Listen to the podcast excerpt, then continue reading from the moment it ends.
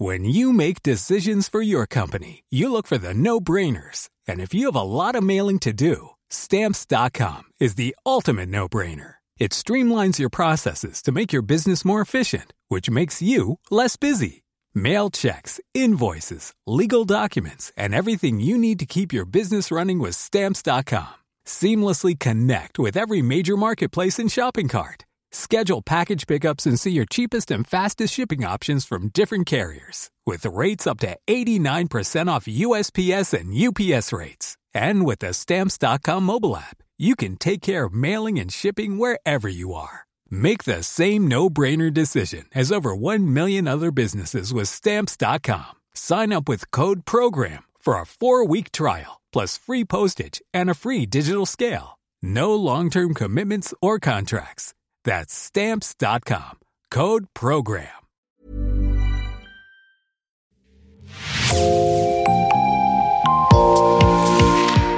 Bonjour et bienvenue dans Podcasting. Ce podcast est rendu possible grâce au soutien financier du groupe Boca. Je m'appelle Jean Berthelot de Lagleté.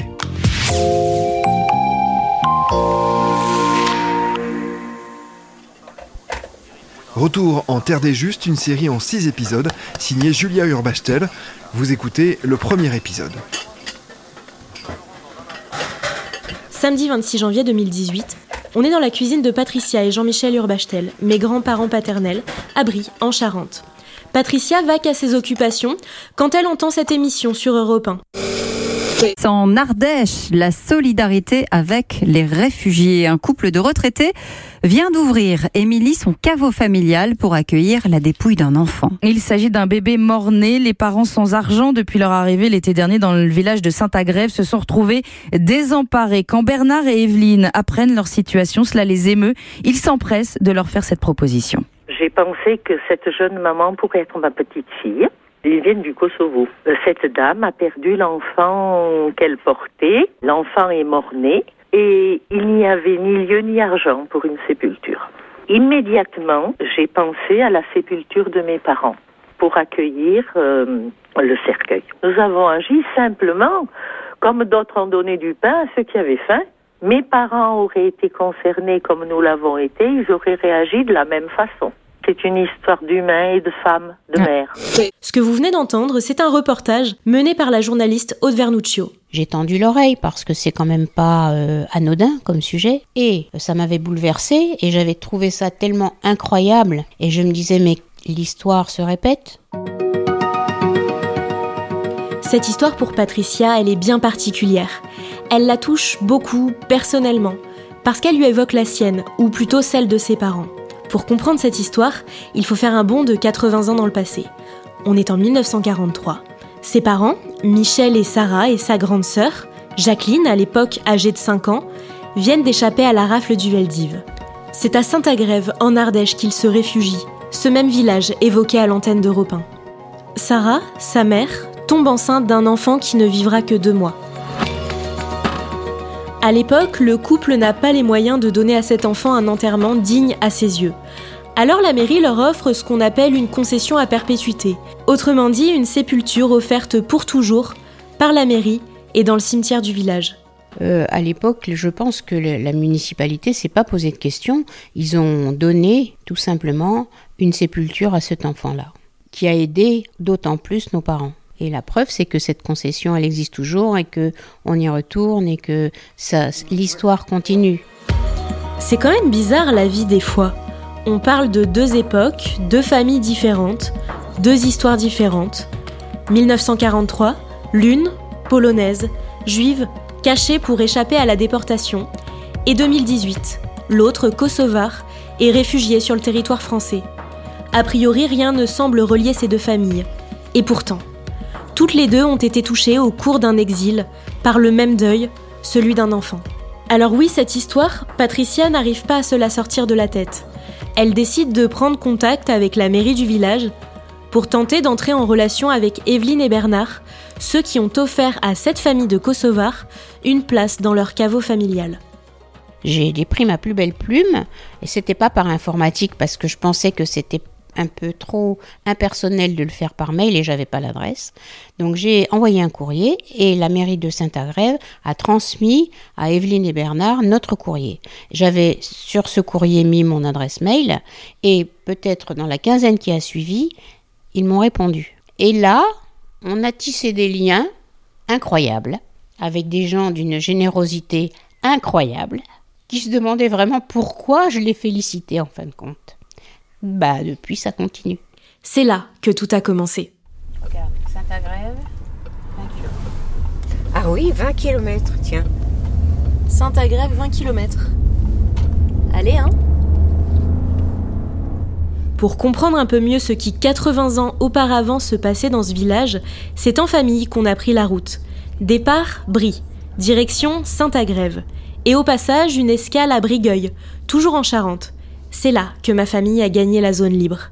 On est alors le 20 septembre 2023. Bon, je vous réexplique rapidement. Dans la voiture, il y a les deux filles de Michel et Sarah, Jacqueline, l'aînée, elle a maintenant 87 ans, Patricia, la cadette, qui est aussi ma grand-mère, elle a 71 ans. Il y a son mari, Jean-Michel, qui est mon grand-père et qui a 74 ans. Ce sont eux qui vivent à Brie, en Charente. Et enfin, il y a moi, Julia, 25 ans. Moi, j'habite à Bordeaux et cette histoire familiale, eh bien, elle m'intrigue depuis toujours. Pour nous tous, c'est l'occasion de partager un bout de ce qui nous lie. Un récit familial, intime, personnel. C'est l'une de ces petites histoires dans la grande histoire. Pour Jacqueline, c'est presque un pèlerinage. Elle revient après plusieurs années sur les traces de son enfance, à la recherche de quelques souvenirs. Pour moi, du haut de mes 25 ans, c'est un moyen de figer le passé au travers de ce podcast, au nom de la mémoire familiale et collective. C'est aussi une façon de comprendre si ces expériences sont isolées ou si elles racontent quelque chose de plus profond. Cette solidarité commune, à plusieurs décennies d'écart, est-ce le fruit du hasard, d'un héritage historique, émotionnel, voire social Ce podcast, c'est la combinaison de toutes ces questions. Mais pour commencer, il me faut en savoir un peu plus sur l'histoire de mes arrière-grands-parents, le contexte de leur arrivée, l'exil. Quand on, on a commencé à poursuivre les juifs, les hommes devaient aller au commissariat de leur quartier se faire recenser. Donc, naïvement, ils y sont tous allés. Ils ont fait ce qu'on leur a dit de faire. Et ensuite, le jour de la rafle, nous on habitait au quatrième étage, dans un immeuble, les fenêtres donnaient sur la rue.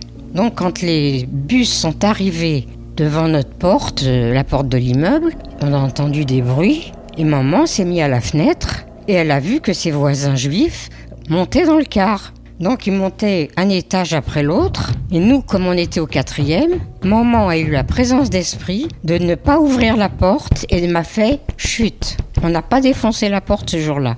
On s'est tapis dans l'appartement jusqu'au soir. Et le soir, on est parti, euh, enfin le soir, certainement la nuit, je ne sais pas, chez une des sœurs de maman dont le mari était prisonnier de guerre.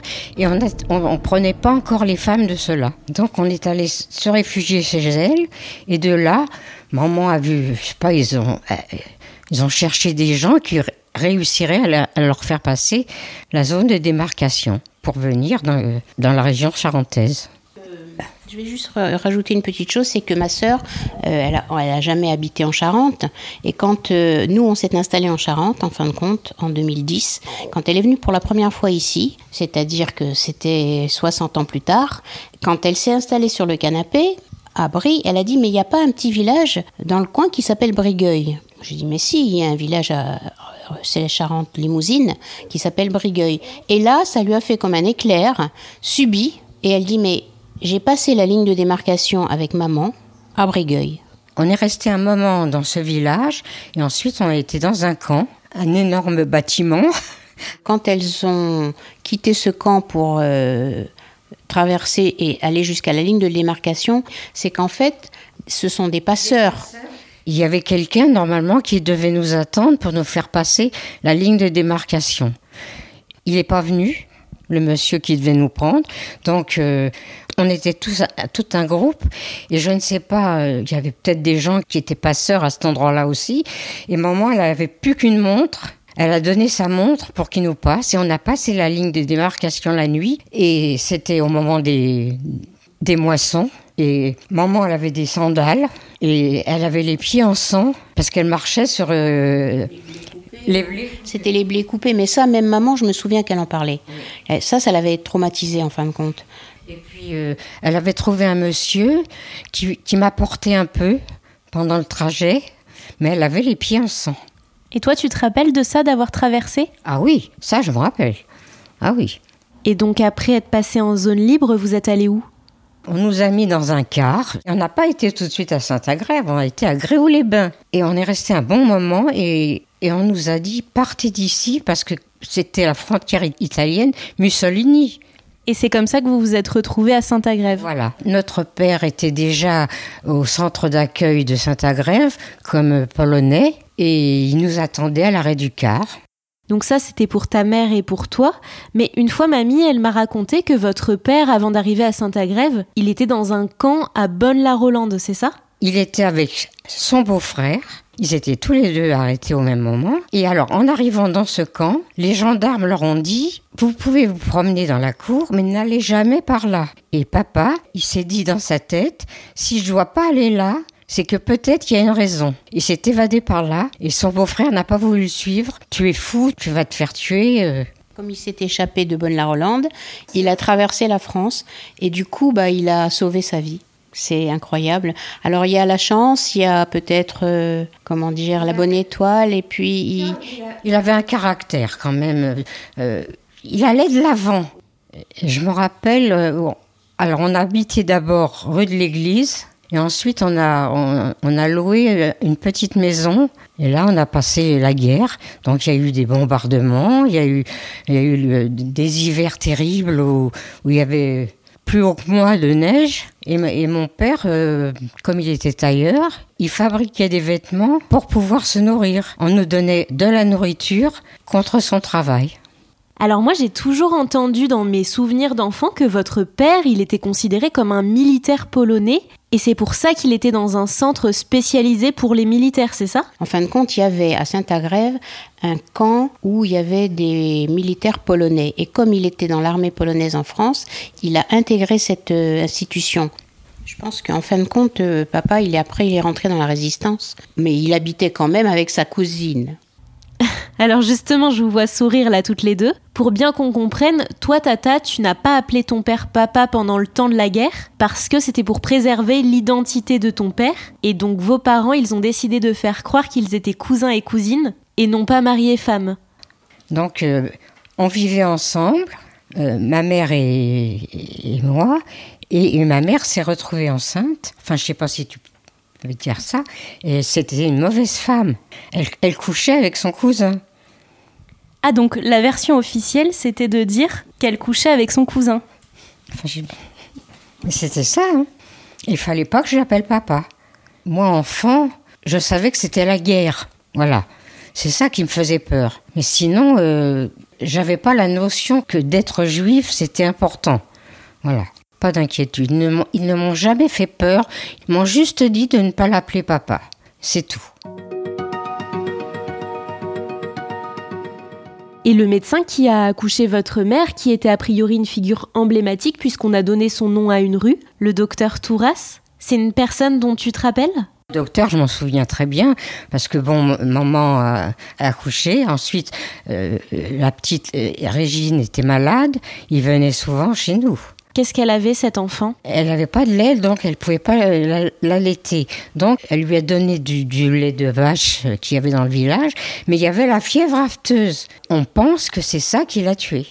Quand il a fallu enterrer cette petite sœur, comment est-ce que ça s'est passé? Bah écoute, ce sont mes parents qui s'en sont occupés je- et et je, je pense même que je ne suis pas allée à l'enterrement. Ça, je sais, j'y étais pas. Ils n'ont pas voulu que j'y sois. Après, ils m'ont amené sur sa tombe. Mamie, t'as allé dire quelque chose sur les personnes qui ont marqué votre famille? On y retourné une fois euh, avec euh, mes parents du temps de leur vivant. Papa a rencontré une dame qui était de la famille Menu. C'était les boulangers du, du- du village et eux ils nous ont vraiment aidés à, à passer la guerre avec, en nous nourrissant.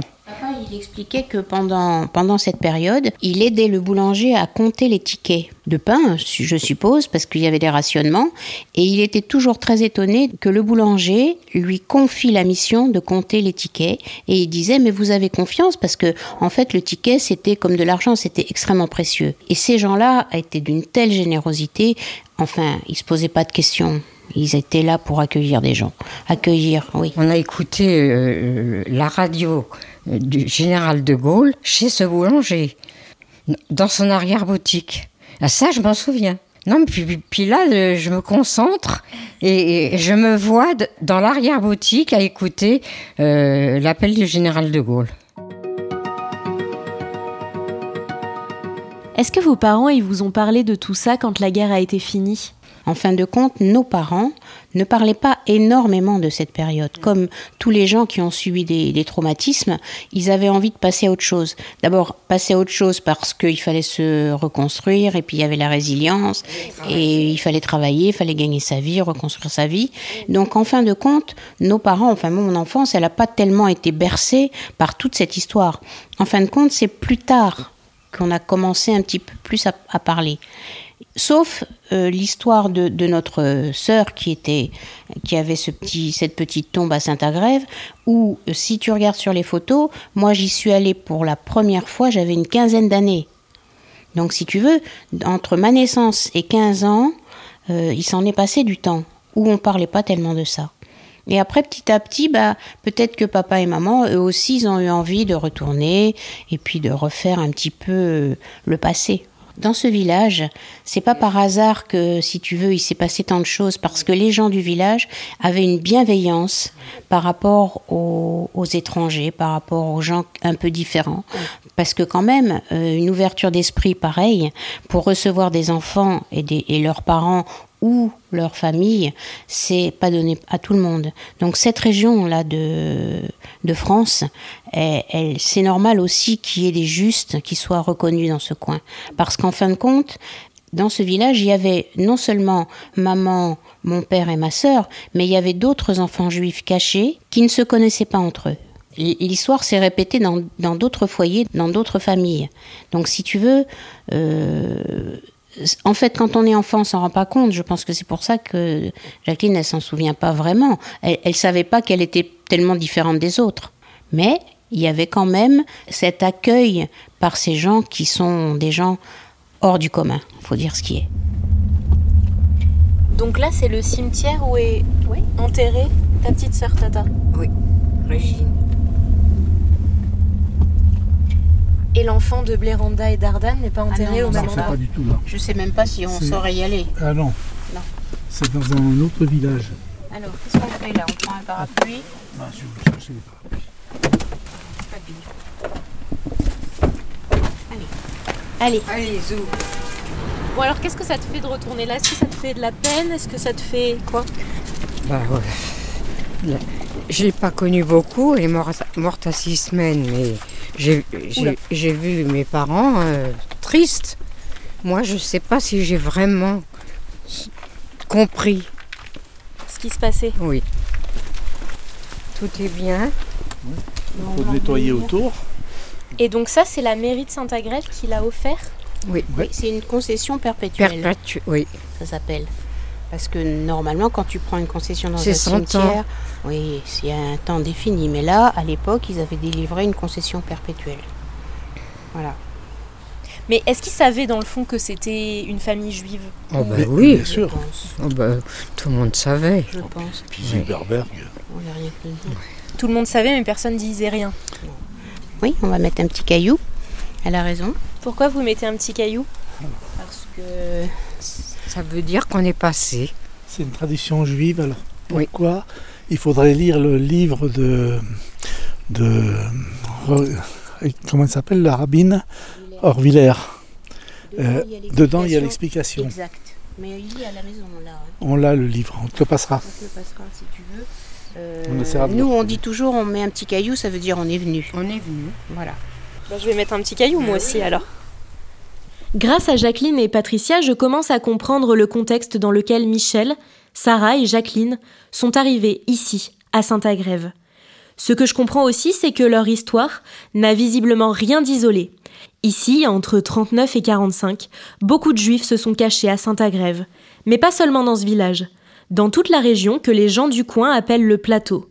C'est la zone qui se situe entre d'anciens volcans, perchés de 900 à 1200 mètres d'altitude, à cheval entre l'Ardèche et la Haute-Loire.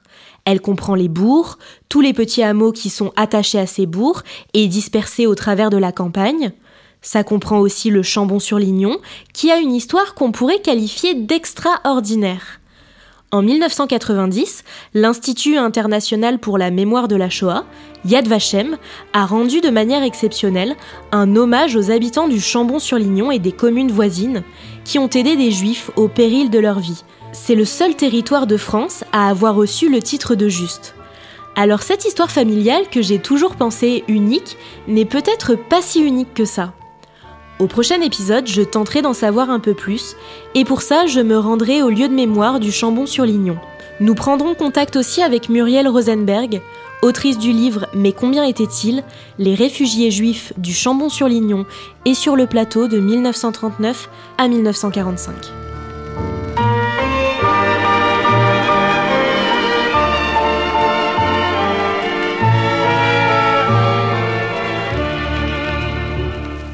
Wie nennt man a bisschen Masel? Wie nennt man a bisschen Glück? Und das Rädele soll sich schon drehen und bringen mein Masel zurück. Die Welt ist für alle geschaffen, für alle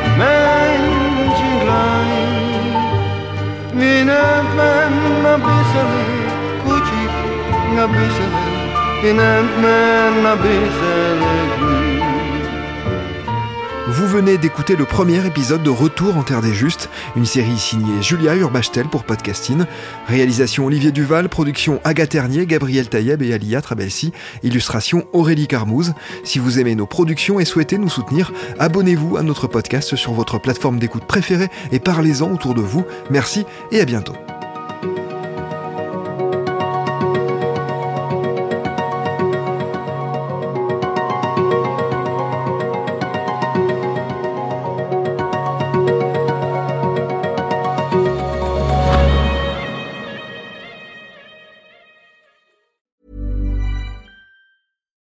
Being upsold at gyms? My guy, you're currently a base member. For $90 more, I can upgrade you to our Shred membership. For 130 more, you'll be a Swole member. And for just $300 more, you'll reach Sweat Platinum. At Planet Fitness, you'll get energy without the upsell. Never pushy, always free fitness training and equipment for every workout. It's fitness that fits your budget. Join Planet Fitness for just $1 down and $10 a month. Cancel anytime. Deal ends Friday, May 10th. See Home Club for details.